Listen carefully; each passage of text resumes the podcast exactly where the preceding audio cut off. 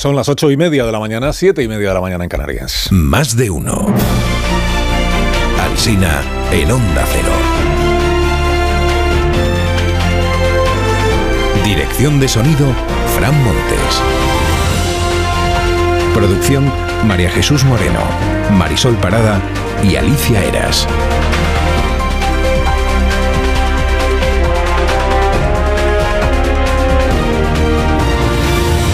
6 de la mañana y hasta las 12 y 20 en cadena en todas las emisoras de Onda Cero. Esto es más de uno a partir de las 12 y 20, más de uno en edición local y, regional. A las 9 de la mañana estará aquí José Luis Rodríguez Zapatero, expresidente del gobierno y exsecretario general del Partido Socialista. Tendremos ocasión de, pues de conversar. A ver qué nos cuenta. Bueno, noche de ganadores, anoche en Barcelona. Y en Varsovia, en Varsovia, no se me olvide. Noche de ganadores en Polonia, porque cantó victoria anoche Donald Tusk, un viejo conocido de, la política española, presidió el Consejo Europeo, pertenece al Partido Popular, europeo, ¿se entiende? Y se habló mucho de él en España cada vez que Tusk en estos últimos meses ha repudiado a Vox y lo que Vox representa, ¿no? Ha salido alguien, sobre todo desde la izquierda, diciendo, ¡eh! Feijó, casado, tal. Tomen nota de lo que dice Donald Tusk. Bueno, Donald Tusk es de derechas. Las elecciones generales no las ha ganado él. En Polonia el mérito ese le corresponde otra vez a la extrema derecha de Kaczynski, que es quien ha ganado, pero sumando, sumando, Tusk cree que le sale a él una mayoría suficiente.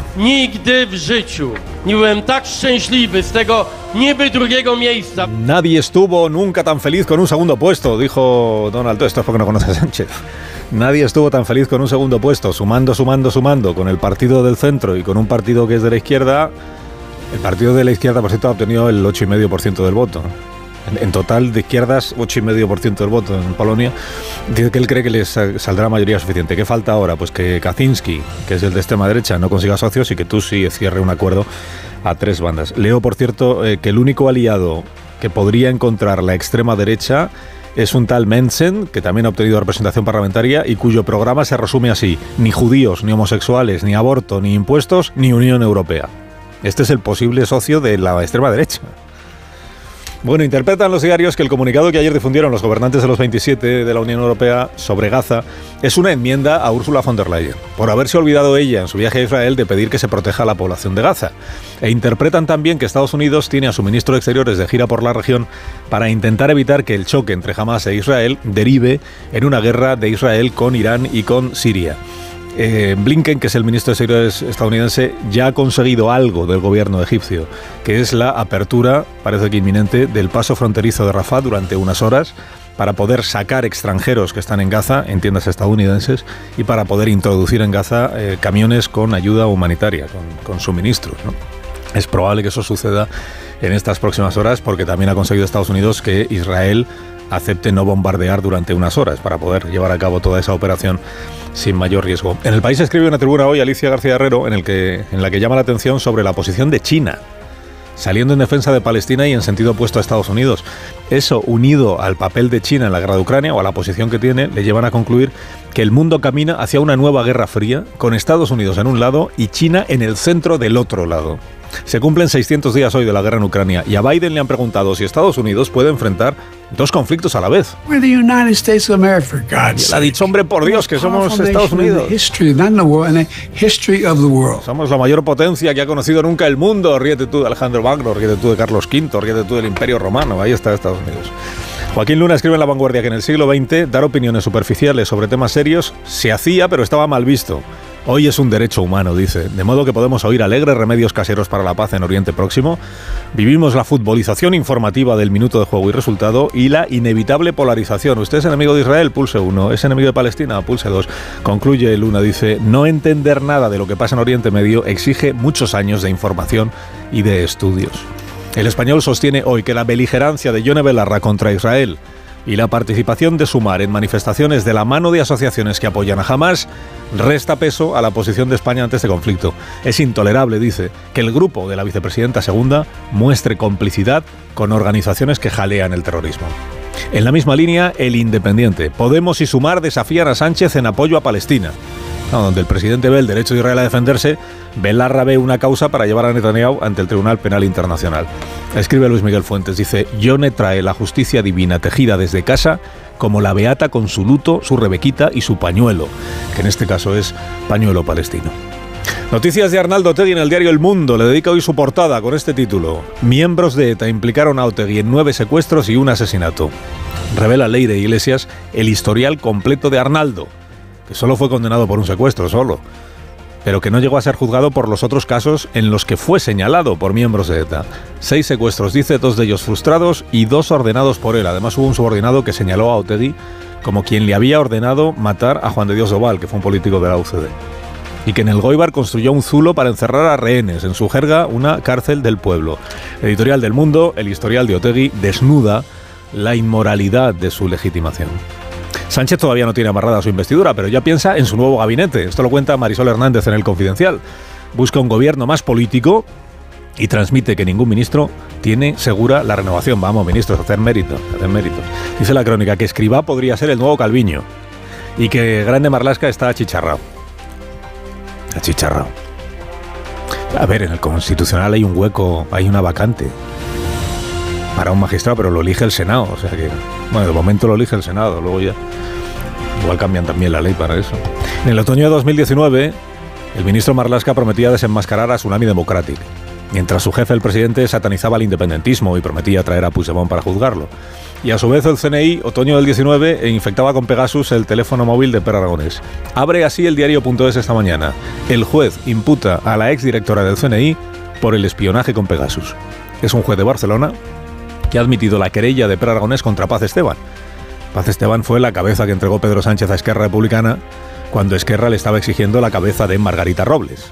Margarita Robles ahí sigue de ministra, Paz Esteban ya no es directora del CNI. El, el The Objective sostiene hoy que el Constitucional prepara el terreno para anular la sentencia de los ERE. Dice una información de Ketty Garat que el informe previo que permitió admitir los recursos de los condenados asume la tesis de estos y que si la sentencia se anula, Constitucional anula la sentencia condenatoria del Supremo, entonces el gobierno ya no tendría que indultar a Griñán. Misión cumplida. En Barcelona, noche de ganadores, les decía, pocas personas le sacan más partido a cada minuto del día que Sonsoles Ónega, capaz de conducir un programa diario de televisión, una familia y una carrera literaria todo a la vez. Anoche recibió El Planeta y se encomendó a los lectores. Imagínense la enorme responsabilidad de defenderla con toda la pasión y de que esté a la altura de, las, de un premio Planeta y eso lo van a decir los lectores. Los lectores juzgarán Noche de velada literaria en Barcelona, titula hoy La razón su portada Planeta Ónega. Sonsoles se consagra y un autor reciente da un salto decisivo tan reciente que el autor en cuestión tiene 23 o 24 años, según el periódico que uno lea.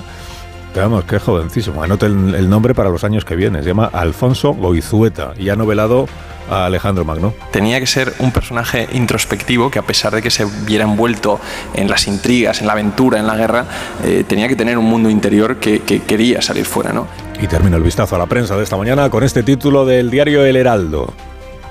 El barrio de San Martín elige por primera vez un mainate y abre el debate sobre equipararlos a las mairalesas. Si usted no ha entendido nada, no se preocupe, eso es que no es usted de Huesca, pero enseguida mis contertulios les explican qué significa.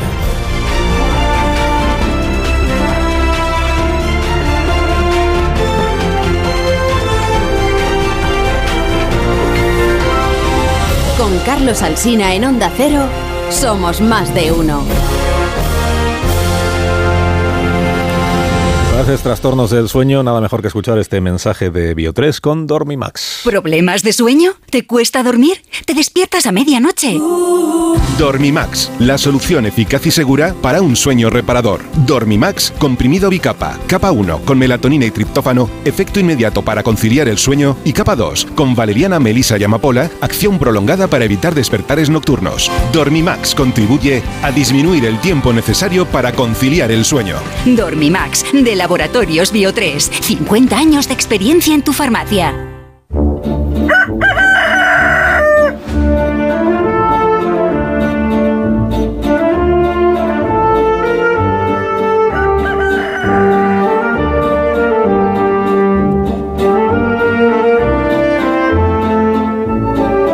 Está el gallo La Torre, como cada mañana a esta misma hora. Buenos días, Rafa. Buenos días, Carlos Alsina. Eh, leo la primicia de leer Iglesias en el mundo, a la que te acabas de referir, y pienso que lo que resume bien lo particular de Bildu es que un titular así resulta inconcebible sobre cualquier otro partido. Miembros de ETA implicaron a Otegui en nueve secuestros y un asesinato. Lo que un juicio demostró fue que al menos cometió un secuestro y un juez lo condenó por ello. Claro que si no tuvo reparos en cometer uno, que cometiera nueve es solo una cuestión estadística.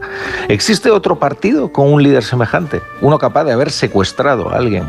La pregunta es pertinente ¿eh? y lo es precisamente ahora. Pedro Sánchez no se reunió con todos los partidos para su ronda de negociaciones para la investidura. Decidió que no se reuniría con Vox. O sea, que Pedro Sánchez dibujó un perímetro moral y dejó fuera a un partido y dentro a otros. Pedro Sánchez hizo una criba moral, hizo una distinción moral y Bildu superó la prueba. Sus remilgos éticos no alcanzan a Bildu. E, este es un asunto relevante, pues como ya se ha dicho, no todos los portavoces merecen la amabilidad que Sánchez dispensó a Mercedes Purúa. Hay una selección y la ha superado la única portavoz que ha sido condenada por enaltecimiento del terrorismo. Y desde el viernes hay una foto de ambos sonrientes. Concluye la torre. Sí, sí. Concluye. No, concluyo que, que, lo irrelevante del perímetro moral de Sánchez no es lo que queda fuera, porque uno no tiene por qué pactar, ni siquiera intentarlo con todos los partidos. De ahí que la foto de Bildu sí tenga una importancia crucial, porque con ellos sí es un buen testimonio.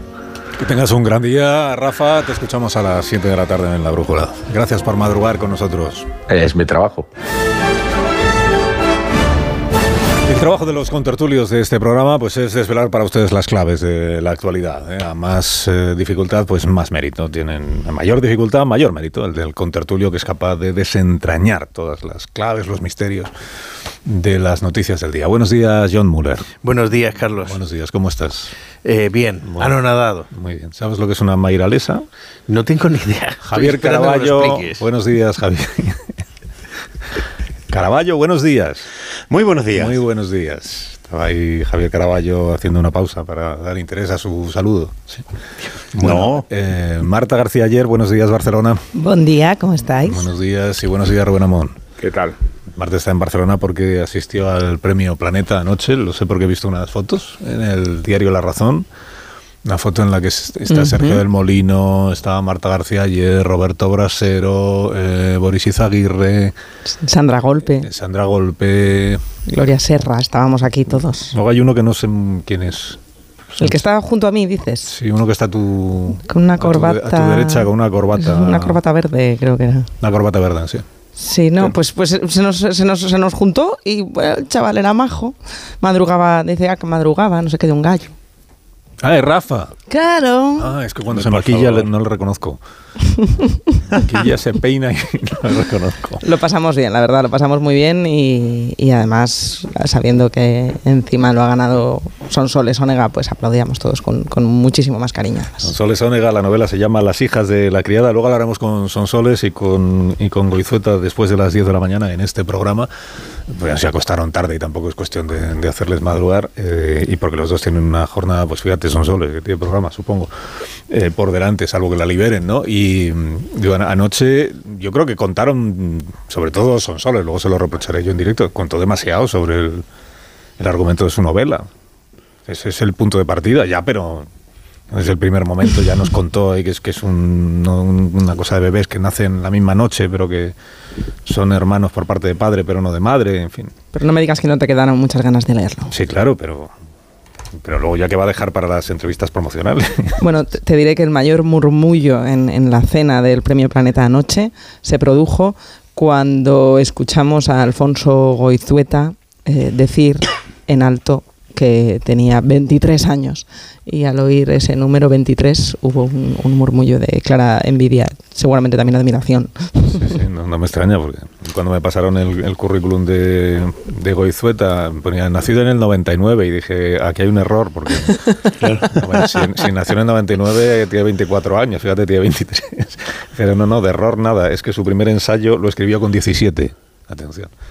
Con 17 años, un ensayo sobre la historia de la diplomacia en Europa, he leído. Caray. ¿no? O sea, una cosa que O tampoco... sea, no es tan extraño escribir un ensayo a los 17, pero que además tenga entidad o que tenga sentido, Sí, porque sí. yo te puedo mostrar cosas que Por no la tienen. por- sí, cu- cualquiera que hayamos escrito tú, tú y yo a los 17 años es para tirarla al cesto. Pues ahí lo tienes, eh, Goizueta. La sangre del padre es el título de la novela eh, finalista del Premio Planeta. Las hijas de la criada es la novela de Sonsoles. Bueno, luego después de las 10 de la mañana hablamos con ellos y nos cuentan sus impresiones de, de ganadores. Eh, ah, que no he resuelto lo de lo del Heraldo. A ver, si yo, lo, si yo lo, lo he entendido bien, el barrio de San Martín de Huesca, bueno, cada barrio elige a su reina de las fiestas, que diríamos aquí, y esa reina de las fiestas es la Mairalesa. Pero hay un barrio, que es, que es el de San Martín, que este año tiene como propuesta elegir a un chico. Y esto sería, eh, creo que la primera vez que, se produjera. Chico que como, como es chico, entonces es Mainate y no Mairalesa. Y que si todo sale como se espera, pues en las fiestas, supongo que en las del barrio, también en las de San Lorenzo de la, del año que viene, pues sería eh, el rey del- de las fiestas de ese barrio, ¿no? el mainate. Cas- Casi siempre contamos esto en el otro sentido, que es por primera vez una mujer puede hacer algo que hasta ahora solo estaba reservado a los hombres, pues en este caso es lo contrario, es por primera vez un chico eh, ejercería un papel que hasta ahora estaba destinado a las chicas. Creo que creo que en el año 20 ya eligieron en alguno de los barrios de Huesca, leído en el Heraldo, a un mainate, pero luego vino, vino la pandemia y al final el chaval que creo que se llamaba Gabriel, pues no pudo ejercer. A ver si Lucas tiene más suerte esta vez. Bueno, eh, Oriente Próximo, os pregunto, lo, último que tenemos es que el primer ministro Netanyahu dice que en este momento no existe, no existe en este momento ningún eh, plan eh, para hacer posible la salida de personas por la franja, por la frontera, perdón, el paso fronterizo, el paso fronterizo de, de Rafah. Actualmente no hay ni tregua ni ayuda humanitaria en Gaza a cambio de sacar a los extranjeros. En este momento no sé, claro, igual significa que dentro de una hora sí, o que de momento Israel prefiere no confirmarlo, pero lo que hemos contado esta mañana es que ha habido una negociación, unas gestiones del gobierno de los Estados Unidos con el gobierno de Israel y con el gobierno egipcio para que durante esta mañana Israel durante un rato eh, acepte un alto el fuego, es decir, que durante, durante un rato no bombardee, para que Egipto a su vez acepte abrir el paso fronterizo y se pueda producir una circulación en los dos sentidos. De, eh, se, se habla en principio en las informaciones de extranjeros que residen en Gaza, o sea que no serían palestinos cualesquiera que puedan querer pasar a Egipto a refugiarse allí, sino extranjeros. Ayer decía el señor Sullivan, que es el consejero de seguridad de Biden, lo hemos escuchado aquí en una entrevista en la televisión de su país, que en la mañana de ayer ni siquiera Estados Unidos tenía posibilidad de sacar a sus extranjeros, porque no había por dónde sacarlos. Y esto es lo que parece que encaja en la idea de conseguir un acuerdo para que durante unas horas al menos sí haya un sitio por el que sacar a los nacionales de otros países y poder llevar a cabo las repatriaciones. Digo, el, paso fronterizo de Rafah que abriría, digo, Estados Unidos y también las autoridades palestinas. Pero eh, uy, Biden, eh, Netanyahu de momento el primer ministro no, no confirma nada. Eso a- añadido a todo lo que venimos contando en las últimas horas de los reservistas movilizados y del ejército de Israel diciendo es que es nuestra obligación entrar en Gaza y acabar con Hamas. Y Estados Unidos diciendo, hombre, tenga usted presente que no todos los habitantes de Gaza son Hamas ni son responsables de las matanzas que cometió hace una semana Hamas. Y ahora ya os pido criterio a vosotros y comentario. ¿Quién empieza? A ver, Venga, eh, yo creo que es, es interesante valorar que, que es un éxito de Blinken y de Estados Unidos porque la postura de Al-Sisi la semana pasada cuando empezaron cuando empezó el conflicto, cuando empezaron las hostilidades, era que de ninguna manera se abriría el paso de Rafah para admitir refugiados palestinos porque es una línea roja para Egipto que, que, no, que no se puede recolocar a los refugiados palestinos en, eh, en la península del Sinaí.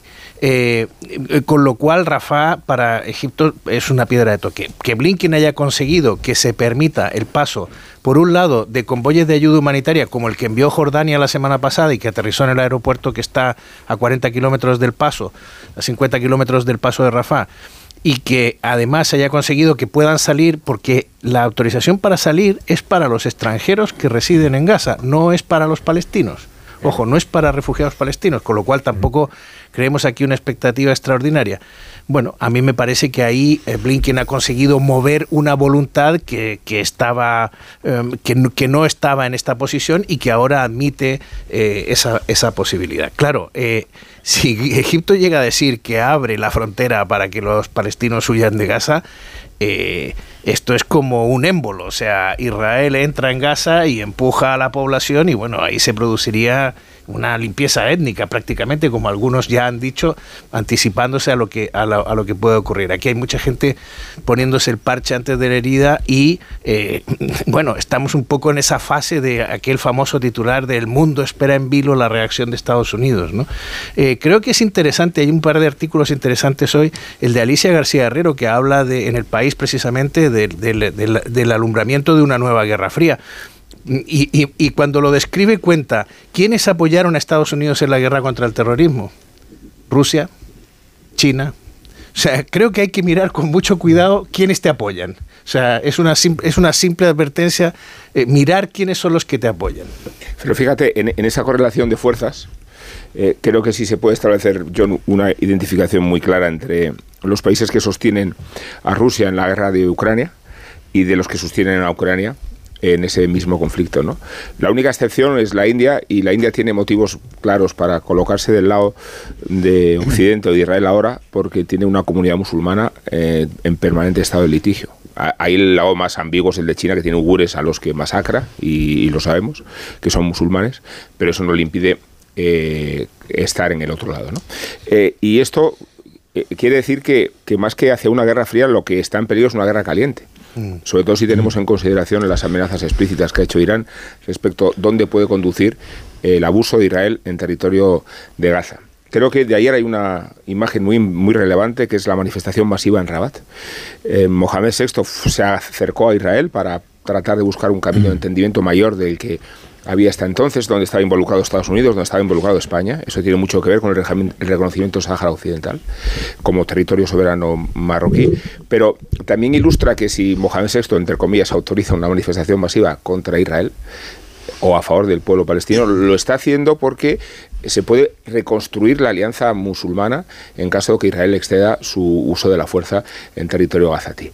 Y entonces asistiremos a una versión mucho más inquietante de lo que puede suceder en, Gaza. Yo no sé si Israel está tratando de intervenir por las presiones diplomáticas de Estados Unidos y de la Unión Europea, dividida como hemos visto este fin de semana, si lo está haciendo por, por la evacuación que has mencionado o por puras razones tácticas.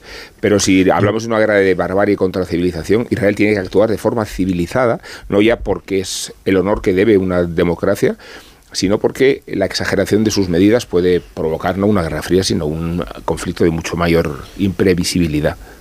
Javier. Yo en, en el en, todo el follón que, hay en estos días y, las imágenes que vemos, a mí lo que no se me olvida nunca es el origen de todo esto y lo que hizo jamás. las atrocidades cometidas hace un par de fines de semana cuando eh, eh, entra con, los terroristas y, mata a cientos de personas, con, escenas de terror que, bueno, también hay mucho bulo por ahí, pero no sé eh, qué nivel de información tendrán en Israel, si son ciertas esas eh, imágenes que se van propagando de, niños decapitados, de mujeres embarazadas a las que se le saca, no, no, no sé la atrocidad en, la sociedad israelí hasta dónde estará documentada y el nivel de, ira que tendrán. Pero no, no digo que no se me olvida eso porque es fundamental. Existe el derecho de la legítima defensa que pierde su condición de legítima cuando es desproporcionada. Y ese es el punto exacto en el que nos encontramos en este momento. Lo que yo le, estoy dando vuelta y, creo que, que, se debería ser lo, prioritario en, en, las respuestas de, Israel es intentar calcular si lo que está ocurriendo ahora forma parte de una segunda fase del atentado de Hamas. Es imposible que Hamas no cometiera ese atentado tan brutal desconociendo que de forma inmediata iba a provocar una reacción como esta de Israel. Entonces, cuando si, si esto es así, que es muy razonable pensar que esto sea así, lo que no puede eh, ocurrir en Israel es que su afán de legítima defensa acabe colaborando con los terroristas de Hamas en su segunda parte del plan, que era la de extender el conflicto a toda la zona. Esto que dicen en Irán, de estar todo el mundo con el dedo en el gatillo. Entonces, si esta es la segunda parte del plan terrorista de Hamas, es lo que tendría que frenar a Israel en su eh, derecho a la legítima defensa. Está claro que, que, va a haber una ocupación de, de, de Gaza, pero no puede ser permanente de ninguna forma, ya lo ha dicho Biden y ya con, con, con, esta huida de un millón de personas que es similar a la que se produjo en Ucrania, este éxodo hacia Egipto de, de, de, de los palestinos, está empezando esto a alcanzar unas proporciones eh, muy elevadas. Yo lo, lo que espero es que esto no, no trascienda, pero cada vez hay, es mayor la incertidumbre, eh, que no trascienda un conflicto mayor por esto que decía, por la segunda parte del plan de, de, de Hamas. Sí, Otra cosa es, es lo del conflicto internacional, que ahí ya me, me, caen más dudas porque aquí siempre se sitúa China del lado de, de, de, de, los musulmanes, de Irán y todo esto, pero bueno, es que eh, lo que decía Rubén, es que en China hay campos de concentración para los musulmanes. Sí. Pero Javier, una cosa, eh, que Israel no, no deba invadir Gaza o no, no deba poner en riesgo la vida de, más de un millón de personas, dos millones y pico son los que viven en la franja de Gaza, eh, pidiéndoles o dándoles como una única salida, eh, algo que, todas las organizaciones humanitarias internacionales dicen que no lo es, no, no es posible evacuar eh, toda esta población bajo las bombas que ya les están tirando y además sin acceso a agua ni electricidad, con los hospitales totalmente colapsados, prácticamente convertidos en morgue. Si Israel no puede hacer eso, no, no es porque le haga el juego a Hamas porque vaya a entrar en, en la estrategia de lo que esperan eh, Hamas, es porque va en contra del derecho humanitario internacional. Es porque si es un crimen de guerra, cuando Putin hace eso en Ucrania y, y deja morir de hambre o de frío a poblaciones a las que les está quitando eh, lo, lo básico para sobrevivir y la comunidad internacional se espanta, pues, pues tenemos que ser coherentes con eso. Eh, y eso no le quita un ápice de, barbarie a lo que han sufrido eh, en, en, Israel eh, con los atentados de Hamas de hace una semana, pero, pero no es que sea una cuestión táctica de esto es hacerle el juego a Hamas, ¿no? Es que, es que esa la, la, población civil no puede ser masacrada en, en masa para, para, perseguir a los terroristas, o, no debe. De hecho, en las palabras de, de, Biden esta noche en el programa de 60 minutos, el de la CBS, eh, son, a mí me resultan bastante sorprendentes que hable el propio sí. Biden de, de decir que, que diga esto, con el apoyo que tiene Estados Unidos a Israel, ya están viendo que esto se puede ir mmm, de las manos y está, habla, está hablando Biden de que sería un error para Israel ocupar Gaza y está diciendo que, que, bueno, que por supuesto jamás tiene que ser eliminado enteramente, pero que haría falta uh, una autoridad palestina que reconozcan ambas partes y que sea el camino a un Estado palestino. Eso lo ha dicho Biden. Y en, la, y en la, Comisión Europea estamos viendo claro. el caos que ha sido este, este fin de semana Eso con lo ha dicho la Casa Blanca. von der Leyen yendo por su parte y, sí. y, la comisión teniendo que hacer un comunicado en el que dicen que hay que respetar el derecho internacional. Esto hay que recordarlo, claro. Y, y el mismo hecho de que haya que recordarlo es muy inquietante. Es que la autoridad palestina es jamás. Eh, y, y, no solo en Gaza, también en Cisjordania. Eh, quiere decir que la pugna de... Y creciente. Por eso digo, sí. una autoridad palestina sí. que reconozcan ambas partes. Ya, pero fíjate que esa, esa dificultad eh, que viene a explicar hasta qué punto jamás en su atentado no solo pretendía mostrar la vulnerabilidad de Israel, también convertirse en la referencia hegemónica de los palestinos y hablar en nombre de ellos. Eh, por eso acusarlos como comando terrorista y organización terrorista tiene todo el sentido, pero despujarlos de su capacidad de actividad política y de raigambre en el territorio es todavía más necesario más innecesario, quiero decir. Hay que reconocer esa doble más categoría. diría yo. Eh, eh, y si no se reconoce esa doble categoría, no nos daremos cuenta de que jamás es el alquitrán de, de la ciudad, de, de, de, los pueblos y del territorio uh, de Palestina. Forma parte de la esencia sí, del no aire. te lo discuto, Rubén, pero ahora, ahora ¿y, y, cuál es la opción? No, la, la única opción, sí. la única opción es el control no del caos. Mirar para otro lado. No, no, yo digo que no es mirar a otro pero, lado. Pero eh, hay, mira para otro lado. No, y lo que digo, lo que digo es que eh, no existe. Hay casos que no tienen solución y, y su único espacio de de resignación consiste en el control del caos que engendran. Si se disparata la gestión de la invasión y se convierte en una escalada militar desproporcionada, creo que estamos ante un escenario tremendamente angustioso. Yo creo que, que, Biden se ha movido bien en ese sí, terreno, sí, porque reaccionó enviando el portaaviones, pero al mismo tiempo reaccionó mandando a Blinken que ha conseguido esto de y, y, y enviando este mensaje a Israel de que debe de, contención, ¿no? De contención ante la respuesta. Pero como la experiencia nos indica que Israel no solo no ha firmado todos los acuerdos internacionales que tienen que ver con las convenciones de guerra, no solo, eh, y en el pasado, en muchas ocasiones, no le ha importado, ha seguido su propia norma. Eh, para, eh, en, este, en el caso de la guerra, Israel es la medida de sí mismo Y, no, y, no, y no hay otras consideraciones. Yo, yo, fíjate, déjame decir un par de cosas respecto de, de, decía, hay un par de artículos, creo que otro de los artículos importantes hoy es Güssermann en el ABC que dice que vuelve la guerra religiosa. Y esto es muy interesante porque si, si tomamos en cuenta que jamás de alguna manera ha sido alimentada por la política de Netanyahu y y, se ve tan claramente que aquí hay alguien que tuvo la genial idea de ocurrírsele que nada mejor que el islamismo radical para sustituir la prédica del marxismo entre las masas de desheredados árabes, mm. eh, y lo vemos en el ejemplo de los talibanes en Afganistán, Y, en, Hamas y en Siria. el Estado eh, Islámico. ¿eh? Lo, lo, que podemos pensar, y nosotros no estamos en ese plan porque el gobierno no ha querido subir el grado de alerta, pero Francia y Alemania sí, porque nos hemos olvidado de los numerosos problemas que generan en Europa estos conflictos. Y ya nos hemos olvidado de los atentados en los cafés de París, de las acciones terroristas que se producen en, el territorio europeo y sobre todo hoy hay un analista, el general Pitarch, que advierte de que la enorme dispersión de la población de corte musulmán en el mundo puede provocar problemas que hasta ahora no ya habíamos olvidado. ¿no? Pausa, con vuestra... De uno en Onda Cero.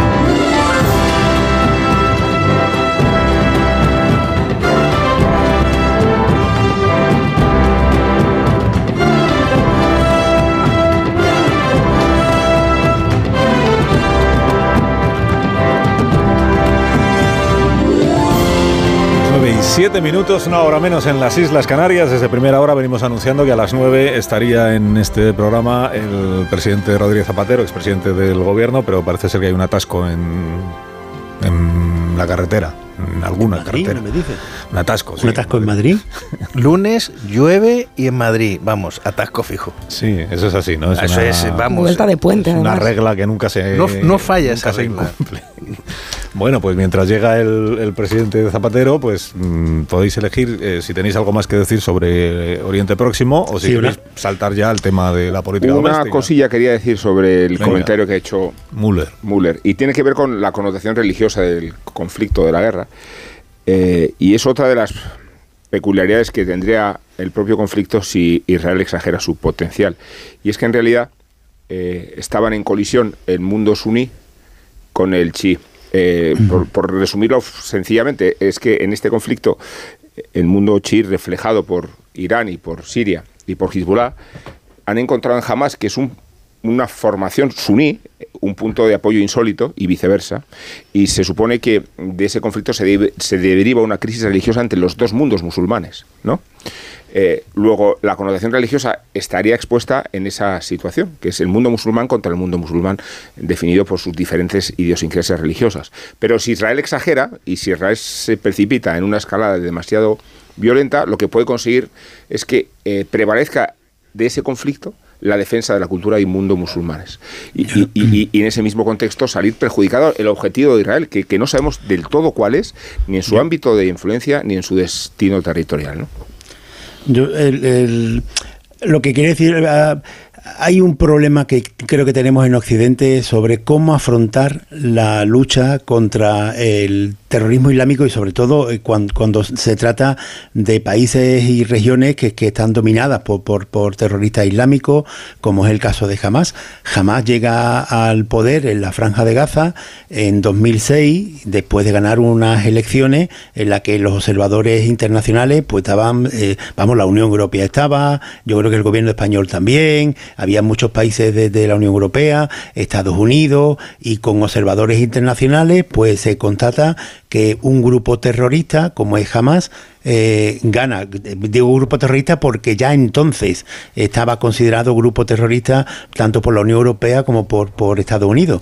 Pero nosotros admitimos que eh, en el concepto de democracia entra que, que unos ciudadanos, como los palestinos que viven en la franja de Gaza, pues voten eh, para su gobierno a un grupo terrorista como Hamas. Y que, tiene un, un, punto en su programa electoral, que es la destrucción Estado de Israel. No, no tiene más puntos.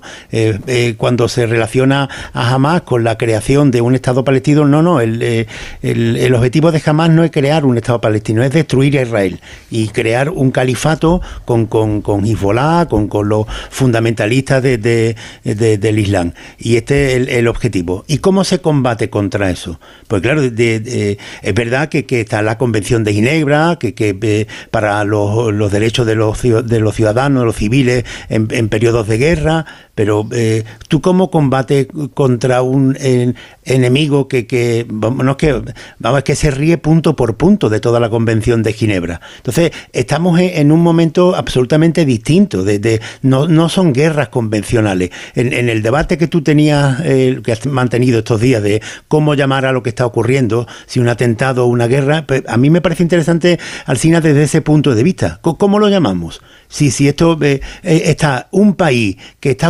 por un grupo terrorista votado masivamente por los palestinos con observadores internacionales y que en su relación con su vecino que es Israel, pues se comporta obviamente no con la Convención de Ginebra, sino con, con prácticas terroristas. ¿Cómo se le llama esto? Yo que creo que no, no tenemos ni el nombre para saber eh, y, cuáles son las reglas. Dice eh, Estados Unidos que, que, la invasión, bueno, es que Estados Unidos tuvo su 11 de septiembre y lo primero que hizo Israel cuando ocurrió el atentado de Hamas fue decir, este es nuestro 11 de septiembre. ¿Qué hizo Estados Unidos? Invadir Afganistán. No. Pues entonces Israel lo, que dice... Lo que hizo Estados Unidos fue decir, eh, este atentado lo ha cometido Bin Laden. Bin Laden está afincado en Afganistán. Afganistán está gobernado por los talibán que le tienen acogido, que son los anfitriones. Por tanto, señores talibanes, gobierno de Afganistán, entréguenos usted a Osama Bin Laden. Y entonces los talibanes dijeron no. No, porque no, porque no, porque nuestro anfitrión y no tenemos por qué entregarle. Y entonces es cuando Estados Unidos dijo, pues entonces tengo que ir yo a por él. Y montó una coalición internacional y fue a Naciones Unidas y unas resoluciones, etcétera. Bueno, no voy a recordar aquí toda la historia. Pero que lo primero no fue decir esto es una guerra contra Afganistán. Lo primero fue decir quiero que me entreguen al autor, al responsable de los atentados. Cosa que yo en, Gaza no lo he visto. lo, entiendo en la lógica del, lo entiendo en la lógica de la región. Todos tenemos ya muchos años y sabemos cómo funciona allí todo pero digamos que desde una perspectiva europea o desde un punto de vista europeo, cuando un, grupo terrorista comete un atentado, lo suyo es que quien ha sido agredido diga eh, yo quiero a los responsables de ese atentado. No yo quiero tomar el territorio en el que está, tiene su base la organización que ha cometido los atentados. Pero bueno, digo, eh, discúlpame, Javier, que está aquí ya el presidente Zapatero y tampoco quiero yo hacerle esperar. Eh, presidente, expresidente del Gobierno de España, exsecretario general del PSOE, presidente Rodríguez Zapatero, buenos días. Buenos días. Buenos días y bienvenido. Muchas gracias. ¿Está usted en trato con Carlos Puigdemont o no? No, eh, creo que saben como muy bien. Hay una comisión del Partido Socialista que además eh, debe trabajar con discreción y, en fin, todo lo que yo pueda ayudar, ayudaré, como es lógico, porque me parece muy importante que tengamos nuevamente gobierno de coalición es eh, el mandato constitucional, si uno lee cómo es el proceso de investidura, invita a que haya gobierno. De hecho, da un plazo de dos meses desde la primera votación, otorga la confianza al presidente si saca mayoría simple, o sea que hay que intentar que se haga gobierno. Y además hay que intentar que se haga un gobierno de coalición que, fíjese usted, arroja, en mi opinión, un gran desempeño. Vivimos en un país eh, en paz y con democracia. Tenemos récord de empleados. Hay más personas trabajando que nunca, sobre todo más mujeres, que es muy importante. Nuestro crecimiento económico está siendo de los mejores de Europa. Tenemos la inflación más controlada que casi todos, gracias a las medidas del gobierno, sobre todo en materia energética, la excepción ibérica, lo que ha sido la reducción de impuestos, el apoyo al transporte público. Ha habido un proceso de apoyo a políticas sociales, como la subida del salario mínimo como nunca en la historia, como el incremento de las becas como nunca en la historia, que es una garantía, la palanca mejor de la igualdad, En definitiva, confirmamos que es un país líder en derechos y libertades. Es decir, ha habido un muy buen desempeño del gobierno de coalición y, por tanto, debemos de apostar por, por que haya un gobierno de coalición. Cuando me dice usted que ayudará en lo que se pueda para que eh, Junts per Cataluña apoye la investidura de Sánchez. Bueno, y todos, sí. Eh, ¿Ayudará o ha ayudado ya o ha hecho ya No. alguna gestión? No, no, no, ayudaré. Ayudaré. Además, eh, como es lógico esto, pues tenemos que tenerlo con una natural discreción. Sabe muy bien que el- en la campaña electoral me empleé a fondo en apoyar al Partido Socialista, por lealtad a mi partido, porque lo hicieron por mí eh, durante mucho tiempo los compañeros militantes, y yo creo que lo debo hacer por ellos.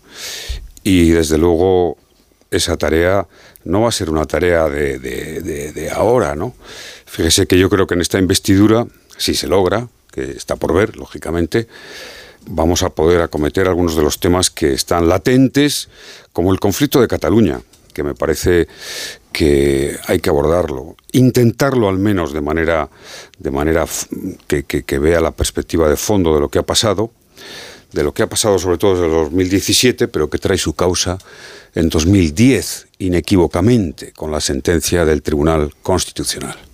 Se ha repasado poco, si me permite, esta circunstancia, pero eh, después de la sentencia del Tribunal Constitucional, que modificó, afectó un estatuto que se había pactado y votado en referéndum por los catalanes, pues eh, se produjo un choque de legitimidades, evidente. Tanto es así que el propio legislador, PP y PSOE, lo reconocieron en 2014, modificando la ley orgánica del Tribunal Constitucional y volviendo a introducir, para paliar algo de cara al futuro, el recurso previo de inconstitucionalidad. Y fíjese, me parece muy importante recordar, todos los países somos geografía e historia al final, cómo se aprobó el Estatuto del año 79.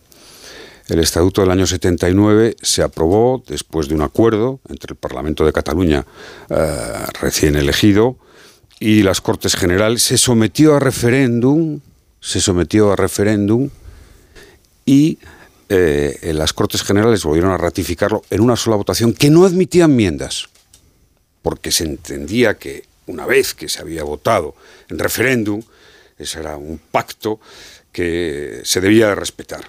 Bueno, eh, no estaba el Tribunal Constitucional en aquel momento, eh, no todavía, y yo creo que esto es algo que debemos de, de- de abordarlo y mirarlo con, con- con- con una, una posición política de entender que nunca, como después de la sentencia del Estatut de 2010, hubo una reacción tan, tan contraria por parte de la gran mayoría de la sociedad catalana, del 80% de las fuerzas políticas.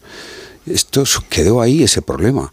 Tuvimos estuvo- años, tuvimos años para, para que el diálogo y la política volviera a reencauzarse. Eh, bueno, por las circunstancias que fueran, no se produjo y en 2017 tuvimos esa crisis gravísima, gravísima, que todos eh, conocemos y que afortunadamente hoy está mejor, pero que sigue ahí latente.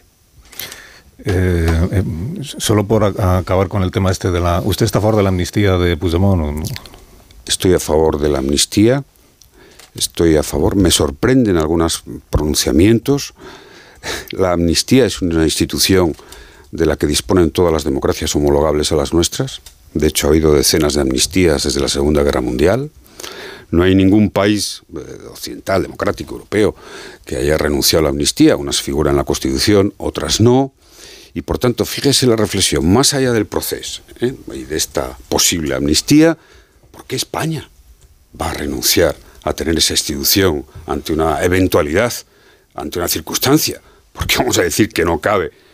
Cabe en nuestro ordenamiento igual que cabe en los ordenamientos democráticos, que todos reconocen la división de poderes, el principio de igualdad, pero que contemplan situaciones excepcionales para que este instituto actúe en favor del interés público, en favor del interés general.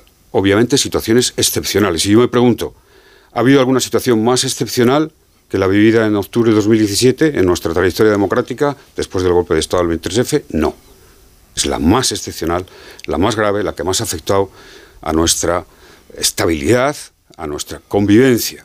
Y no fue una situación que eh, fuera fruto de un grupo reducido de personas.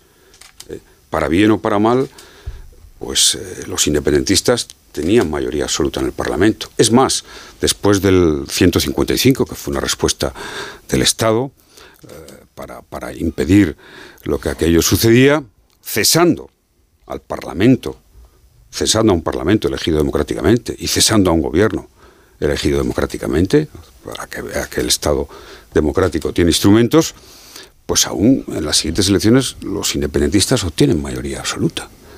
Lo cual debo decir que a mí por lo menos me llamó la atención y así ha sido repetido. Es decir, tenemos un conflicto. Es decir, que usted cuando, cuando el presidente Sánchez eh, hasta el pasado 23 de julio decía que la amnistía era imposible e inconstitucional, eh, ¿a usted le parecía que el presidente no se enteraba de, no, no, de nuestro ordenamiento? el presidente se refería, eh, creo que este es un debate que tendremos, ¿no? Se tendrá si, si la amnistía va adelante, porque eso hay que verlo todavía, ¿no? Como es lógico. Pero yo creo que se refería más bien a la amnistía, al tipo, al tipo de amnistía que habían presentado los independentistas. Yo debo decir, como antes subrayaba, que la amnistía, al ser una institución excepcional, debe de estar motivada adecuadamente, justificada adecuadamente, amparada adecuadamente, y ese es el debate. Ese es el debate concreto que hay que tener. No podemos tener. Está, un muy, debate- jus- está muy justificada. Sánchez un debate- le faltan escaños para ser un investido. debate- un Esa es la justificación, como usted sabe. No, es algo más que eso. Es algo más profundo, señor Alsina, en mi No. opinión. En mi opinión, sí, sí. Oja- sí, sí. ojalá lo fuera, Sí, presidente. sí. Fíjese, vamos a, volvamos al artículo 97 de la Constitución. No, volvamos al 23 de julio. Volvamos al, al artículo 97 Hasta de la la noche del Constitución. 23 de julio, el presidente Sánchez sí, no quería acuerdo. saber nada de amnistiar a nadie. Es más, mantenía No, que Carles Puigdemont tiene que rendir cuentas creo- ante la justicia. Yo creo que el presidente Sánchez indultó. Y eso es Claro. un precedente importante. Indultó ¿De explicando, qué política indultó explicando, ahí ¿De está el informe, ahí está el informe del ministro Campo, indultó explicando precisamente que un indulto no es una amnistía, que el indulto es posible porque es una potestad legítima del gobierno de España y la amnistía es inconstitucional. No, la amnistía no es inconstitucional. Bueno, dígaselo a Sánchez, no a mí. Bueno, es, es la opinión y, fin, eso lo dirá, si, si se hay amnistía, lo Pero- dirá el Tribunal Constitucional. ¿Estamos de acuerdo en eso? Como dijo que el, que el estatuto era inconstitucional en algunos artículos. ¿Estamos de acuerdo en eso? Sí, y lo acatamos todos. ¿Estamos de acuerdo en eso? Yo el primero que recuerdo dije, estoy en desacuerdo con esta sentencia. No es cierto eso, se lo Uno, recordé aquí la última vez que Estoy usted. en desacuerdo con esa es un- sentencia. eso, como diría usted, es un fake, presidente. No. Lo primero que usted dijo después de la sentencia es que era muy positiva. No. No, Estoy en sí. desacuerdo, lo he dicho mil veces. Que no. contuve, con, sí, contuve la expresión y dije y he dicho, he dicho muchas veces. Lo he dicho primero que dijo el veces- Palacio de la Moncloa sobre la He sentencia dicho del muchas veces- fue que usted estaba Sí. contento Sí. y satisfecho. Sí, no, no, no. Sí, sí, sí, sí. sí. No. Bueno, Yo hice no me- una no me diga que- declaración, no me diga que una declaración institucional me haga- me haga de fakes. prudencia. No, no, no. No me haga fake. fakes. Pero creo que creo que es suficientemente Es que la hemeroteca, elocuente. la hemeroteca está ahí, suficientemente elocuente en la Usted- hemeroteca. Usted, estaba que, eh, satisfecho de la me he sentencia. pronunciado en desacuerdo Porque de el esa 95% de los artículos fueron declarados Sí. constitucionales. Es Usted cierto, y compareció, acabo de explicar, sí. compareció ante la prensa Y en de compañía de, explicar- Tony Blair Y acabo de explicar y acabo de explicar e hizo uno de sus vaticinios. y acabo de explicar, sí, y, Y el vaticinio explicar- fue, en cuanto pase el ruido de estos primeros días, la sentencia del Tribunal Constitucional quedará como un hito, porque pone el punto final al proceso de autogobierno en Cataluña y lo blinda. Y todos, y todos los partidos así lo reconocerán. O sea, que no me diga Pues usted ahora usted, que desde la el verdad es principio que- estaba usted en desacuerdo con la, la sentencia, verdad- porque sí, no es verdad. Sí, es verdad, es verdad. Perdóname. Pues Perdóname entonces, una de dos, o nos, Perdóneme. o nos mintió o cambió de No, opinión. Hice una declaración de, de intentando la contención y la prudencia, porque sabía muy bien cuál iba a ser la reacción, no me la temía, y fue la que fue. Y fue inevitable, debo decir, que yo intenté esa reacción para prudencia y contención. A partir de ahí, creo que ha sido, si la meroteca me habrá escuchado, eh, en fin, todos los ciudadanos discrepar claro. de esa sentencia, pero a la vez, no, no, lo importante. A, a posteriori, cuando, importante- cuando el PSC no, hizo suya la no, tesis no, independentista de que el problema era del Tribunal O sea, Constitucional. saben todos mis colaboradores, posteriori, presidente. todos saben, y lo sabía muy bien el Tribunal Constitucional, porque... Que dice usted que se ha estudiado un poco las sentencias y la última vez que Sí. estuvo este en, este en este programa, en este programa, usted pretendió convencerme a mí de que la sentencia del Constitucional había modificado el preámbulo del estatuto. Sí, es cierto. No, es cierto que no lo modificó. Es cierto que no lo modificó. Ah, pues correcto, menos mal. Correcto. Fake. No, sí. No, no, perdone, correcto. No, no, digo fake en el 19. Yo le decía que no la ha modificado fue y usted que sí. error, no Como sé, ahora no me sé, dice que sí no a la... se- no se precipite, fue un error, un No error que no tiene precipito. cualquiera. Han ¿no? pasado Que cuatro no tiene años. cualquiera. Bueno, al fondo de la cuestión de lo que vamos, esa sentencia provocó lo que ha provocado. Pero el presidente, el problema no fue la sentencia, el problema fue que usted con Artur Mas pactó un texto que tenía visos de inconstitucionalidad y lo sometió a la consideración de los catalanes. Ya, pero es que eso es un choque de legitimidades. ¿Y qué tiene que hacer el constitucional? Es un problema, es un problema, es un problema. No, no, si yo no le culpo al constitucional. ¿Y entonces yo culpo culpa? a cómo estaba previsto en ese momento que hubo un, yo creo que un error grave del constituyente o del legislador orgánico del Tribunal Constitucional, porque una vez que se vota un referéndum, un estatuto en referéndum, es realmente muy delicado, un choque de legitimidades que luego el Tribunal Constitucional asumamos que ha habido un yo, error. Yo asumo que es muy asumamos, delicado. muy delicado. Tanto pero, es así pero si usted me que está lo hemos diciendo, reconocido. Pero, sí, pero si usted me está diciendo, si el pueblo catalán ha votado en referéndum un estatuto, uh -huh. aunque una parte del estatuto sea inconstitucional, ¿tiene que valer porque lo han votado? No, tiene que valer no. Estamos tiene, dando al pueblo catalán la potestad de modificar la Constitución. No, tiene que valer no. Lo que estamos diciendo es que esa sentencia el Tribunal Constitucional tuvo derecho, porque así estaba en el ordenamiento, produce efectos políticos. Efectos políticos que hay que acometer. Y esa es la raíz del problema. Si no lo queremos ver, pues nada. O sea, la política está para eso. Pero usted se acuerda para ver las situaciones. ¿Usted se acuerda cómo acometió los efectos políticos el Partido de los Socialistas de Cataluña? Convocando ese mismo día una eh, sí, manifestación en contra. contra. el Tribunal Constitucional, uh -huh. de la mano de Convergencia y Unión. Sí. Y, no, le, pare del, y, y el, le parece el, que eso ayudó a solucionar. El 80%. Pues sí, no ayudó ni dejó de ayudar. Fue una reacción de expresión de lo que la gente eh, pensaba. Que una vez que votamos un referéndum, un estatuto, luego eso se modifica. Y eso pero porque votaron. Tanto es así que, se, eh, que el estatuto de, de, Cataluña es el único, el único que en este momento tiene artículos anulados después de haber sido aprobado. En referéndum, el único. A lo mejor es que los demás tienen artículos que son plenamente constitucionales. ¿Cuántos artículos? Bueno, algunos, algunos, fíjese, de los artículos que estaban, están en algún otro estatuto, no se declararon inconstitucionales. Pero hay un, una idea extendida en Cataluña. ¿Pero ¿Cuántos artículos del el estatuto tenía? Bueno, tiene doscientos y pico artículos, uh -huh. no recordar. ¿Cuántos artículos declara inconstitucionales el Constitucional? Hace interpretaciones y muchos de ellos, ¿no? ¿Inconstitucionales cuántos? Pocos. Pocos. ¿Cuántos? No, no, ahora no lo tengo en la memoria, ah, pero pocos. Pues mal empezamos. 14. Uh -huh. 14 de 200 y pico. Uh -huh. eh, eran 10 los magistrados que formaban parte uh -huh. del tribunal en aquel momento. 10. Resultado de la votación sobre la inconstitucionalidad de esos 14 artículos, 8 a 2, presidente. 8 a 2. ¿Y? Pues que, hombre, como poco visos de inconstitucionalidad debía de haber para que salga un resultado de 8 a 2. Votando como inconstitucionales esos artículos, votando a favor de la inconstitucionalidad, que yo recuerde, no me quiero equivocar, Pascual Sala, uh -huh. que no parece que sea un derechista peligroso. María Emilia Casas. No es una cuestión de derechismo. Eugeni no. Gay, que no parece que sea anticatalanista. Eh, yo tengo el respeto por todos los magistrados del Tribunal Constitucional, por los que han votado ahora, por los que votarán mañana, si tienen que votar la ley de amnistía. Y he acatado, he dicho que quiero vivir en un país donde, esta frase la he dicho muchas veces, donde el presidente del gobierno discrepe de una sentencia, pero por supuesto la acate. Quiero vivir en ese país. ¿Pero por qué, Estamos, ¿por qué pero, cree usted que es positivo amnistiar a Puigdemont? Pero, pero lo importante, porque forma parte de iniciar un proceso de intentar el reencuentro. El reencuentro entre la sociedad catalana, que está hasta una división profunda, con un conflicto gravísimo, y el reencuentro de lo que es eh, el conjunto de Cataluña con el Estado.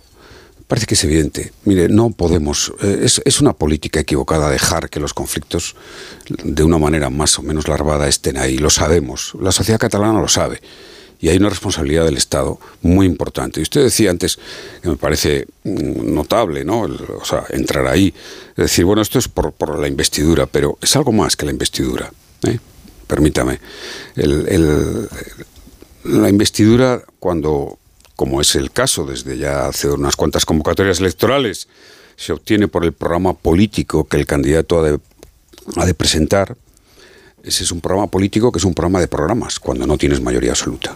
Tienes que sumar, lógicamente, las peticiones, las propuestas de otras fuerzas políticas. Entender que es compatible, lógicamente, con tu proyecto político y someterlo a la Cámara. Bueno, estamos en esa circunstancia en la que eh, la potencial mayoría, dado que el señor Fijó no tiene esa mayoría, ya eso ha sido ya certificado, pues hay que intentar, y solo puede hacerlo el Partido Socialista, eh, intentar presentar un programa político que obtenga la confianza de la Cámara.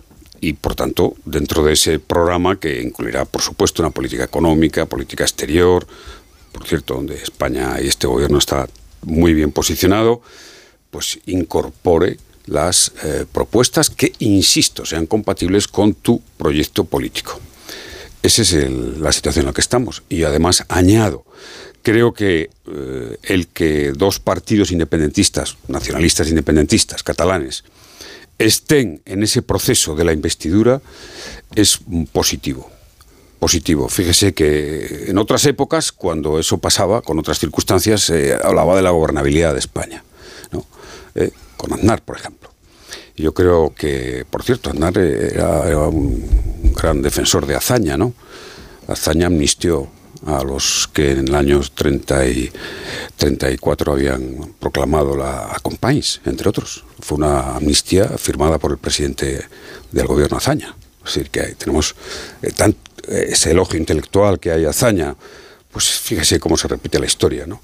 conflicto político en Cataluña. Esa es la opinión que acabó teniendo España es muy, Bueno, pero si se puede tener la opinión que se quiera, pero la decisión política de un patriota y alguien que amó tanto a España como a Azaña, eso ha sido subrayado hasta por la derecha, fue amnistiar a quienes habían declarado fíjese, no era la independencia, era el Estado, en fin, una fórmula aquella que utilizaron la República Catalana dentro de la República, ¿no? O sea que, por tanto, tenemos antecedentes muy, muy convenientes. Ese es el cómo se forma la investidura. Lo que pasa es que hay una diferencia, si usted me lo permite, y es que Azaña venía de hacer un discurso previo que conducía a la amnistía de bueno, hay muchos partidos y a los indultos, mientras que el presidente que en funciones, el presidente Sánchez, viene a hacer el discurso contrario. A yo, diría, yo le he matizado que hacía el discurso contrario a la amnistía que se proponía. Eso se lo ha dicho él. No, no me lo ha dicho él. El público no consta que el presidente haya introducido ningún matiz. Eso, eso, eso, eso parece evidente, que cuando se habló de la amnistía, de esa amnistía, se hablaba de la amnistía que habían propuesto los independentistas. ¿eh? Ese, es el momento, sí. Es una interpretación que hace usted. Bueno, es mi interpretación, claro, está, por supuesto. Pero el presidente Sánchez eh, concedió indultos y eso obviamente indica una política en busca de la, del reencuentro, una política en busca de, de que los efectos penales, que las consecuencias penales que había tenido la declaración de independencia, las leyes de transferencia, de, pues, de transición, pues lógicamente sean aminorados para poder hacer que la política, que es quien tenía que haber hecho la tarea, siempre cuando llegamos en, situaciones políticas a tener que, que ir a los momentos excepcionales o las decisiones excepcionales, es que la política no ha hecho su tarea. Es que la política no ha hecho su tarea. es que hay dirigentes políticos que ponen imposible y fíjese, que la política haga su tarea. el imposible no hay en política. ¿eh? No hay imposible en política. enfrentas a un presidente de la Generalitat que dice que, tiene, que va a convocar un referéndum, pase lo que pase, pues es muy complicado pues hacer política. Ah, bueno, pero ahí está precisamente, ahí está la, capacidad, el liderazgo, la inteligencia política de intentar evitarlo. ¿no? Cuando Maciá en, Maciá en el año 31 declaró la República, antes de que se declarara la República catalana, pues una delegación encabezada por Fernando de los Ríos fue a convencer a Maciá de que depusiera su actitud. O sea, se hizo política. Fernando de los Ríos, por cierto, que fue ministro de Gracia y Justicia y tiene cosas bien interesantes, socialismo humanista, sobre la gracia, sobre el indulto, eh, muy interesante. Oiga, eso es política. Es decir, bueno, hay veces que... que, y yo no, fíjese, fíjese usted lo que no, trato, no trato de responsabilizar. El, el, en efecto, le convencen para que deje de hablar de la República Catalana y deje de ser eh, tratado como presidente de, de la República Catalana de Cataluña, se le convence. La Generalitat actual es un invento de la Segunda República y de Fernando de los Ríos y, y los demás que fueron ese viaje y dos años después, eh, tres años después, está Companys declarando de nuevo la República Catalana contra la República. Mm. Y el mismo partido, ¿eh? Esquerra Republicana. Y se le amnistía. No, digo para que se vea como en algunos momentos parece que el conflicto está encauzado. el problema data, el problema data, sí, ha tenido momentos álgidos y momentos de tranquilidad. Pero hay un problema histórico si no lo queremos encarar. Es decir, cada generación a lo mejor le toca un momento difícil, como ha sido así en la historia, es evidentemente, salvo en la dictadura que fue todo horrible, pero creo que, que, se puede encarar, que se debe encarar. Lo que no podemos es eh, mirar para otro lado. Mirar para otro lado. Y a mí me parece positivo que eh, en este contexto de la investidura, que hay dos partidos independentistas, todos hemos notado que Esquerra Republicana, desde que en los últimos años ha estado en el diálogo, pues sus posiciones se han ido moderando, matizando, pero no conozco otra manera de poder evitar, prevenir, reencontrar la convivencia en Cataluña y la estabilidad en Cataluña, en fin, eso que alguien dijo, aunque luego se arrepintió, el encaje territorial de Cataluña, que no sea a través de la política, del diálogo, de la palabra, del tiempo, de la conversación, que empieza por escuchar a aquellos que crees que tengan, que no tienen ninguna razón. Esto me parece esencial. Pero todo Todos los mejores todo eso no se está haciendo historia, ya. Todo eso no se está haciendo ya no se está hablando con Esquerra, con Junts per Cataluña en el Parlamento catalán. no hay convivencia ya entre los catalanes. no hay normalidad ya en Cataluña. Pienso, pienso ha, mejorado mucho, pero vamos a ver normalidad. Si tenemos una mayoría absoluta independentista en el que mantiene sus posiciones y que llegan al Congreso de los Diputados. ¿Usted cree que eso va a cambiar cuando amnistiamos a Puigdemont? Me parece bien, me parece bien que, por cierto, que estén haciendo política en el Congreso de los Diputados. Me parece esencial y que el Congreso de los Diputados debata sobre esto debata. Porque una de las cosas que yo creo que en el proceso hubo poco fue debate en el Congreso de los Diputados. ¿Usted recuerda el plan Ibarreche? Sí, claro. Sí, empezó con Aznar y terminó afortunadamente conmigo, tuve la fortuna. Se debatió en el, en el Congreso, hubo un debate intenso, creo que eso ayudó. Yo tomé una decisión que fue eh, derogar el delito de, de convocatoria ilegal de referéndum, bueno, pues a lo mejor ahí hay algún indicio. ahora lo usa Junqueras todos los días para decir que él no delinquió. De política, de política, con, hay algún indicio de que la acción política es importante, es decisiva, es la clave. no, no nos lo van a arreglar otras situaciones. Lo que pasa es que siempre hay diferencias, porque cuando el Congreso de los Diputados tumba el plan Ibarreche y votan ustedes lo mismo, el PP y, el Partido Socialista, eh, la reacción de Ibarreche es convocar elecciones. No es convocar a pesar de eso el referéndum que tenía anunciado y seguir a pesar de eso adelante con, el, con la investida. yo no sé lo que hizo el señor Rajoy para evitar eh, o para intentar que hubiera elecciones. Yo sé lo que yo hice. ¿eh? para que hubiera elecciones en Euskadi con el plan Ibarreche.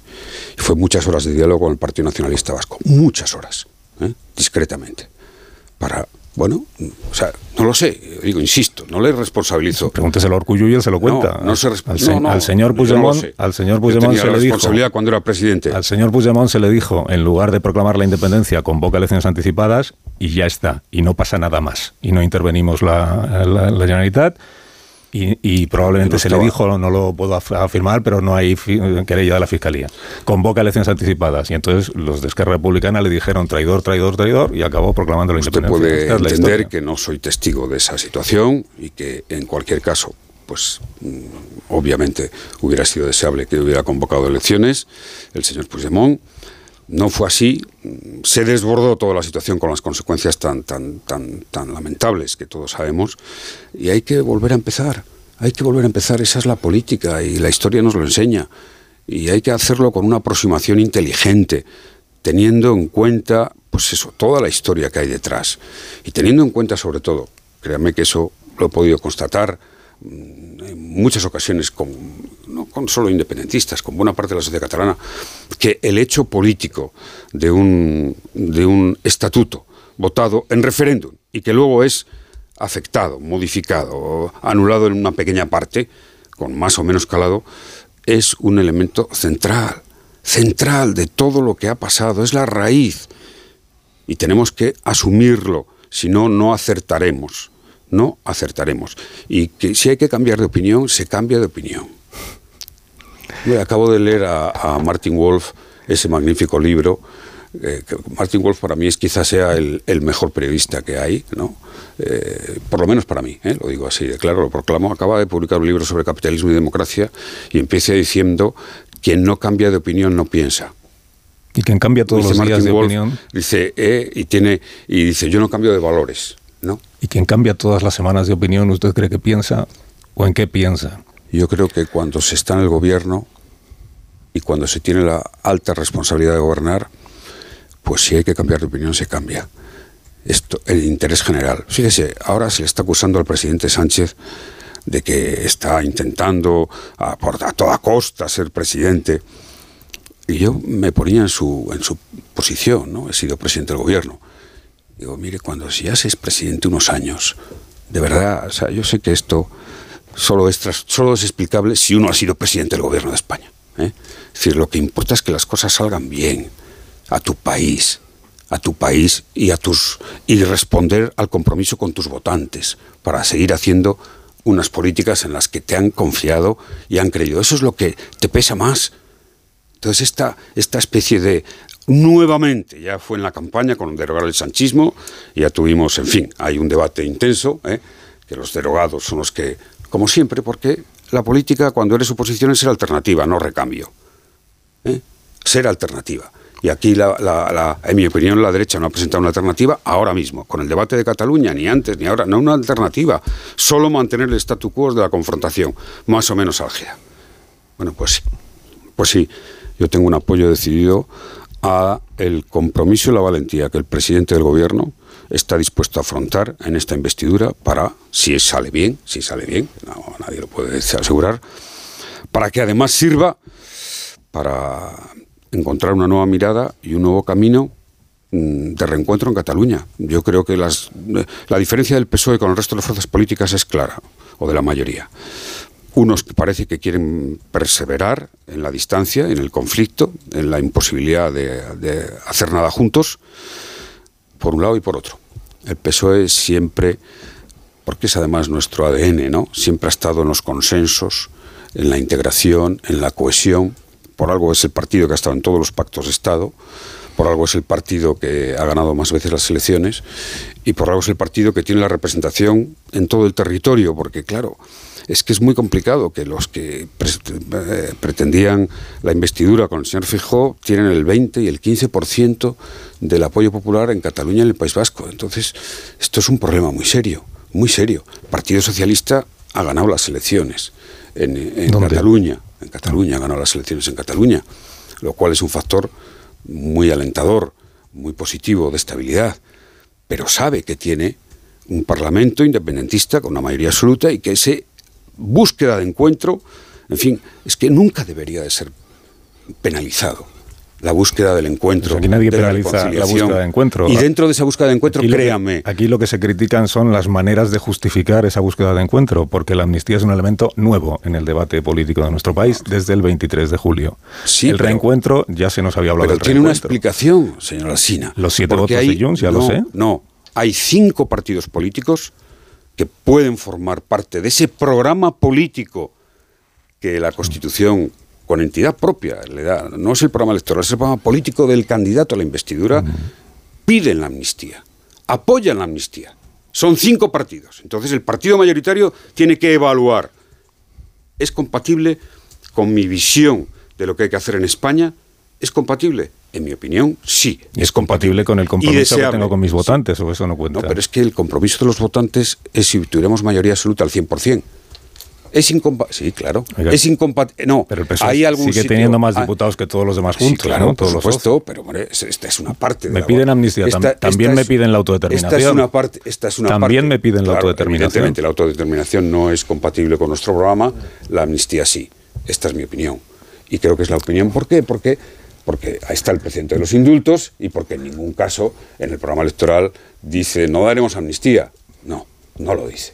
Sin embargo, las resoluciones de No, todos los congresos del partido, la en autodeterminación no cabe. El presidente en las entrevistas durante la campaña electoral, aquí con Antonio García Ferreras, quiero recordar que fue una de ellas, expresamente dice, me piden amnistía y autodeterminación y eso no lo van a tener. Lo dice el presidente. Ya sé que usted tiene su... Esa amnistía, sí. Usted se suma a la tesis de... Porque puedo contar a los oyentes solo un poco de la intrahistoria de esta, de esta entrevista. Eh, porque esto tiene un... eh, eh, el día que aquí estuvo Pedro Sánchez yo le pregunté por qué nos ha metido tanto, presidente. Sí. Y a usted le molestó mucho. Le, Completamente, le- claro. Muchísimo. Me Y pareció entonces, y, y entonces me... Pero puedo opinar así, ¿no? Por supuesto Ah, que vale. puede opinar, faltaría más. faltaría Desde el respeto, por supuesto. Esta es- afortunadamente vivimos en una democracia donde se- es compatible la discrepancia máxima, el respeto e incluso los afectos. Sin duda ninguna. Y entonces usted me envió a un, embajador a decirme, el presidente Zapatero dice que no quieres mm, verle ni en pintura, que nunca le llevas a tu programa. Yo le recordé a su embajador que ya le había que había estado aquí dos veces usted ya en este programa. Uno que vino a apoyar la candidatura de Susana Díaz en contra de la de Pedro Sánchez, año 2017, y otro en el 2019 que vino porque pidió replicar a un artículo de Rubén Amón y que por tanto ya había estado. Luego le expliqué a su embajador que cada uno aquí tiene sus criterios, pero yo creo que en campaña electoral a quien hay que entrevistar es a los candidatos a cortes, no a los expresidentes de gobierno. A usted le, no sé si le molestó o qué, que no le convocara, pero hombre, bueno, por favor. Bueno, a mí me consta Solo, que me solo tuve 23 entrevistas que me solicitaron en la campaña, pero no. No sé, a mí me consta que usted luego fue poniéndome a mí como un trapo por ahí, diciendo que si era un cobarde, que no me atrevía a entrevistarle y no sé cuántas cosas más. Digo, Pero qué cosas le constan. ¿Qué Pero cos- qué cosas me constan, sí, pero le ¿Qué aseguro que me cosas? constan, Pero ¿eh? qué cosas le constan, por Entonces yo decía, ¿cómo es posible el ¿Qué talante cosas? del presidente Zapatero dónde ha quedado? Pues hombre, Pues usted lo ve aquí. Yo, la primera vez que me ha llamado he venido y con el respeto, como siempre. Decir, ah, si, si yo puedo, como es lógico, sí, sí, me sorprendió porque en toda en la campaña electoral me pidieron entrevistas todos los medios de ya comunicación. digo que cada uno tiene su criterio. Exactamente. También estuvo Aznar en algunas entrevistas, yo aquí no le convoqué. Ni. Rajoy, ¿se da usted cuenta? Y, o sea, usted tiene su criterio y yo el mío. Pues Esa eso. es la democracia. Pues eso, ¿eh? Y nos respetamos. exactamente, claro que nos respetamos. Pues eso, pues entonces.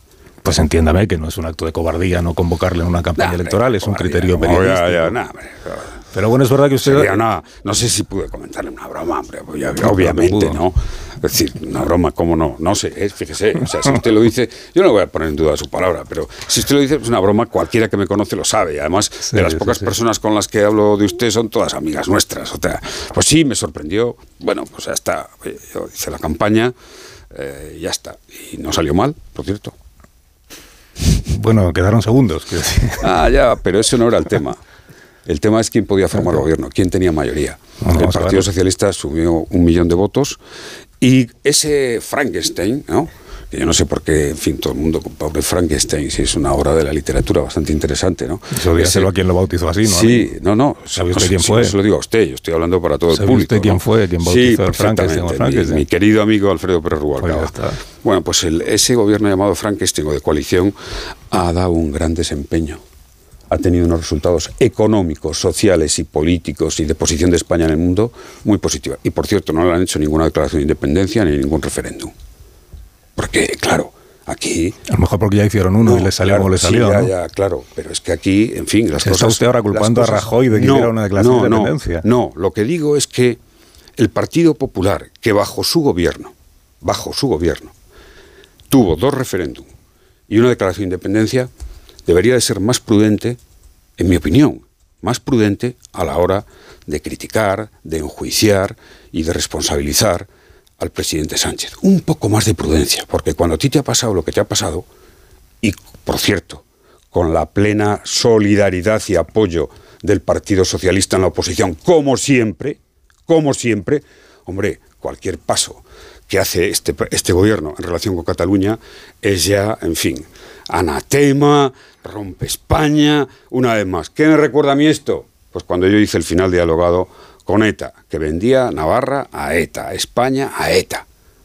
¿Y la verdad verdadera cuál fue?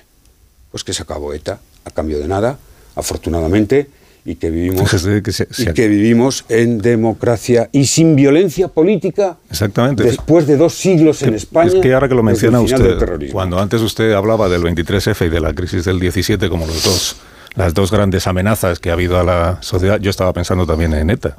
El proceso de paz lo conduce usted y termina eh, muy positivamente, porque termina con el anuncio del final del terrorismo, sin cambiar una sola ley orgánica, sin cambiar el Código Penal, sin plantearse ni indultar a nadie ni amnistiar a nadie, lo cual yo creo que es un mérito por su parte. Hombre, está bien, pero está, estaría bien que lo reconociera también el Partido Popular de lo que me acusó. Usted sabe de lo que me acusó a mí en el Partido Popular. Usted sabe que yo he tenido hasta querellas criminales en el Tribunal Supremo por colaboración con banda armada, a quien terminó sí. con ETA. Claro que lo sé, ¿Eh? eso Pues esta, esta es la dialéctica planteada por la derecha. Esta es. ¿eh? Y si, fíjese, si el gobierno, yo no tengo usted ninguna duda, Pero que si el gobierno... ¿se de- puede criticar la amnistía y no ser de derechas? No, yo creo, no, por supuesto, Ah, solo bueno. faltaría. ¿eh? Y sé que, la, que sé, si la amnistía va a ir adelante, va a haber un gran debate. Y va, pero me parece además un debate interesante para, para la sociedad española. No tanto por la amnistía en sí mismo, que también, sino por el debate sobre Cataluña. Y de que o tenemos una mirada en la que reflexionemos con más inteligencia, con más sosiego, mirando a la historia, a la historia remota y a la reciente, especialmente Estatuto del 79, Pacto Constitucional, eh, Estatuto del 2006, o no acertaremos. Y fíjese, decir, usted, y le agradezco mucho todo lo que ha dicho del terrorismo, pero yo mm, me he aproximado bastante a la institución de la amnistía desde hace años. ¿eh? No solo por esto, sino porque tenía que tener, tenía que tener. Pero usted en algún momento se planteó indultar a Otegi o amnistiar a alguna de las personas que había participado en el... Pues mire, ¿cómo, cómo, cómo no? ¿Cómo no? Si eso es lo que había pasado, así había finalizado el terrorismo del IRA, ¿eh? con amnistías, en fin, a condenados con delitos de sangre y con indultos de todo tipo. Claro que lo tuve en la cabeza, lo tuve que estudiar. Curiosamente de esa etapa recuerdo que, como hecho histórico, eh, la amnistía nace con la democracia. ¿eh? La primera amnistía se da en Grecia, el siglo IV Cristo, por los demócratas atenienses que habían sido habían sufrido un golpe de estado de los 30 tiranos ¿eh? y cuando recuperan el poder los demócratas atenienses dan una amnistía para pacificar Atenas. Fíjese qué, institución tan interesante. ¿Por qué, lo descartó? ¿Se lo planteó y por qué lo descartó? No, porque afortunadamente el final fue un final dialogado y, no hubo... Mm, no tuve que recurrir, sí. Pero, pero no, los casos no son comparables. Afortunadamente, en lo que pasó en 2017 no hubo delitos contra la seguridad de las personas, no hubo delitos contra que atentaran a la vida, no, afortunadamente, y eso que 2017 estuvimos unas circunstancias eh, al borde. Por tanto, aquí los delitos son los que son, son delitos con una intencionalidad política que no han dañado a las personas, que no ha habido daño a la seguridad, y yo creo que eh, teniendo en cuenta todos los antecedentes, la proporcionalidad, el interés público, si va adelante, desde luego mi opinión es, eh, es claramente favorable. Insisto, tiene que estar justificada, tiene que ser proporcional, tiene que ser razonada, porque si algo es la democracia y la deliberación política, es la razonabilidad de las cosas. Y tiene que ser a cambio de algo, ¿no? A cambio, para que la parte que delinquió asuma algo del... Yo creo que... Eh, por supuesto, tiene que haber un nuevo contexto, un nuevo clima y una nueva actitud, en mi opinión. Pero advierto, advierto, porque esto es algo que, en fin, de mis otras experiencias en conflictos, eh, conviene tener presente. ¿eh? Hay que tener en cuenta y tenerlo muy presente que eh, el camino se hace al andar y que hay que preservar cada día, con cada palabra, con cada gesto, esa búsqueda del reencuentro, de lo que es el respeto que por supuesto defendemos y defiendo de manera particular, el respeto a la legalidad y a que, como casi siempre ocurre, se busque, como casi siempre ocurre, que salen bien las cosas, un acuerdo político, un acuerdo político que nos dé cierta estabilidad, no sé por cuánto tiempo, porque evidentemente el Estatuto del 79 nos la dio, la Constitución, pero con la historia de los dos siglos últimos, pues lógicamente será una tarea. Y en todo caso, hagámoslo así, hagámoslo con una deliberación eh, pública importante y desde luego mm, teniendo muy presente que la situación de España es una situación muy favorable, muy positiva, en lo económico, en lo social, en la proyección internacional, en las medidas sociales, y eso es lo que a nuestro electorado y al Partido Socialista, que es una fuerza política tan seria y que se hace valer, se hizo valer en la campaña y se va a hacer valer ahora, porque los militantes tienen mucha conciencia, pues importa que el país siga en la senda de progreso económico y social y de convivencia. Presidente, que me van a echar, porque me habían dicho no lo entretengas mucho, que tiene que viajar un viaje largo, un viaje largo. Bueno, gracias por la visita. Muchas gracias. ¿Y hasta cuando usted quiera? que no sea muy tarde, a ver si puede ser que no sea en campaña. Pues Un minuto. Bueno, adiós Müller, adiós Caraballo, adiós, Marta, adiós, Rubén. Muy no nada hoy. Enseguida contamos las noticias de las 10. Más de uno. Onda Cero. Carlos Alsina.